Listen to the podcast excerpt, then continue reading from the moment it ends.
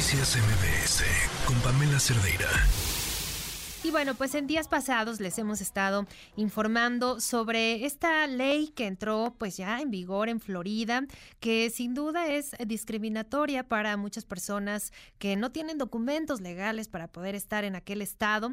Y bueno, pues sin duda ha generado muchísima expectación, eh, obviamente en todos los, los mexicanos y los migrantes de distintas nacionalidades, pero también en la comunidad de, de, otras, de otras latitudes. Hoy, hoy platicamos esta tarde en este espacio con el diputado Mario Alberto Torres Escudero. Él es eh, secretario de la Comisión de Asuntos Migratorios y es obviamente del grupo parlamentario de Morena. Muy buenas tardes, ¿cómo está, diputado? Eh, muy buenas tardes, señorita. Aquí estamos eh, eh, tomándote la llamada, manejando de la ciudad de, la Ciudad de México hacia la ciudad de Coatzacoalcos, Veracruz.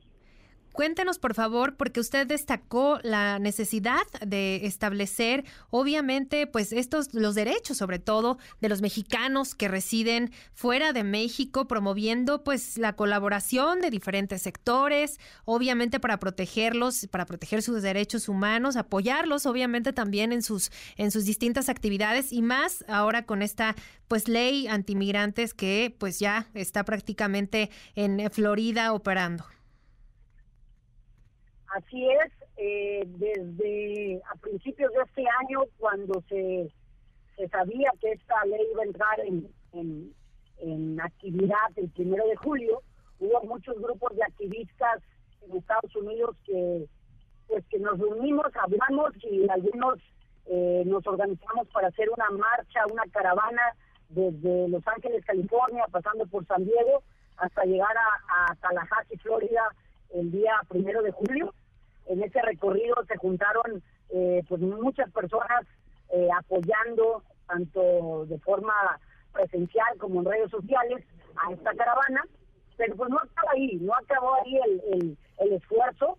Eh, hay un grupo de, de abogados que, que han sido contratados por, por este grupo de activistas para que en las cortes judiciales de Estados Unidos pues se, se entreguen las demandas correspondientes para que esta ley eh, sea cancelada lo antes posible. Claro, porque además eh, se han denunciado, incluso en los últimos días hemos visto y escuchado testimonios de mexicanos, incluso también eh, personas de otras nacionalidades que a consecuencia de la entrada en vigor de esta ley SB 1718, pues han perdido su trabajo, evidentemente ante el temor que tienen los empleadores, pues de estar fuera de, eh, de las leyes en, en el Estado y que también pueden recibir pues sanciones ejemplares. Correcto, las dos cosas. Han, han habido despidos, pero los mismos emplea, eh, empleados eh, han decidido dejar los trabajos, han, han decidido algunos de, de dejar de trabajar por un tiempo, siguen viviendo en Florida, pero están así como, como viven actualmente en las sombras, y algunos se han movido de estado. Pero es muy cierto lo que acabas de decir, no está afectando solamente a la comunidad indocumentada mexicana en Florida yo que, he visitado Florida ya varias veces en los últimos años y que esa, esa caravana me llevó a recorrer, llegar a Tallahassee y después a Miami, pues me di cuenta que hay, hay, hay, hay hombres y mujeres de Centroamérica, del Caribe, de Sudamérica, que están siendo afectados. Varias cadenas de televisión de Brasil nos entrevistaron porque querían saber cómo, cómo, o sea, cómo podían ayudar ellos a su comunidad. Eh, el día 30 de, el día, perdón, el día primero de, julio tuvimos una reunión en Miami, Florida, con, con varios eh, grupos de activistas organizados por, principalmente por una organización de Washington que se llama Vota Ya o Vota Unidos, donde nos explicaron todos los pasos que se estaban siguiendo en las cortes y también nos presentaron a un detective de, de, del condado de Miami-Dade, ahí en Florida, donde este detective de la policía pues nos explicó don, el alcance que iban a tener ellos con, con esta ley. Él, él nos, nos prometió, nos dio su nombre, su correo electrónico, su teléfono, y nos dijo que solamente iban a detener a personas que cometieran un crimen públicamente. Obviamente, si alguien alguien te, te, te acusa de que de que le hiciste algo adentro de tu casa, pues también va a llegar la policía. pero eso fue lo que nos dijo. Obviamente hubo mucho escepticismo de parte de los activistas presentes porque dijeron, no, pero ¿cómo nos garantiza que todos los policías, al menos de este condado, actúen de esa manera? Así que hubo mucha mucho intercambio de información ese día, pero lo que te puedo decir es que es cierto, afectada mucha comunidad indocumentada de muchos países. También otra de las preocupaciones era de los servicios de salud. Correcto. Eh, es un tema muy fuerte, muy muy difícil de, entender por parte de esta administración republicana en el estado de Florida. El gobernador Ron DeSantis eh, definitivamente está asesorado por unas personas que pues no quieren en su corazón y lo que dice esta esta ley con respecto a los servicios de salud es que si una persona indocumentada tiene una necesidad de acudir a un a un, a un hospital o a un eh, centro de emergencia eh, y si le toman los datos y resulta que no no tiene los documentos eh, que se necesitan, no va a poder ser atendido. Así que te puedes imaginar que va a haber muchas personas afectadas, adultos mayores, niños enfermos.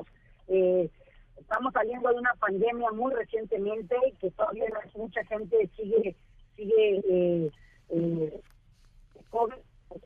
agarrando el virus Ay, se nos está cortando un poquito la, llamada con el diputado Mario Alberto Torres Escudero, que precisamente nos decía que va manejando en carretera hacia, hacia Veracruz, entonces es complicada la, comunicación, vamos a ver si la podemos retomar, pero bueno, creo que lo esencial está dicho, es eh, difícil la situación que están enfrentando eh, mexicanos y, obviamente también nos decía centroamericanos, eh, también hermanos de Sudamérica que pues están atravesando una situación complicada. ¿Está en la línea ya? Diputado, nuevamente?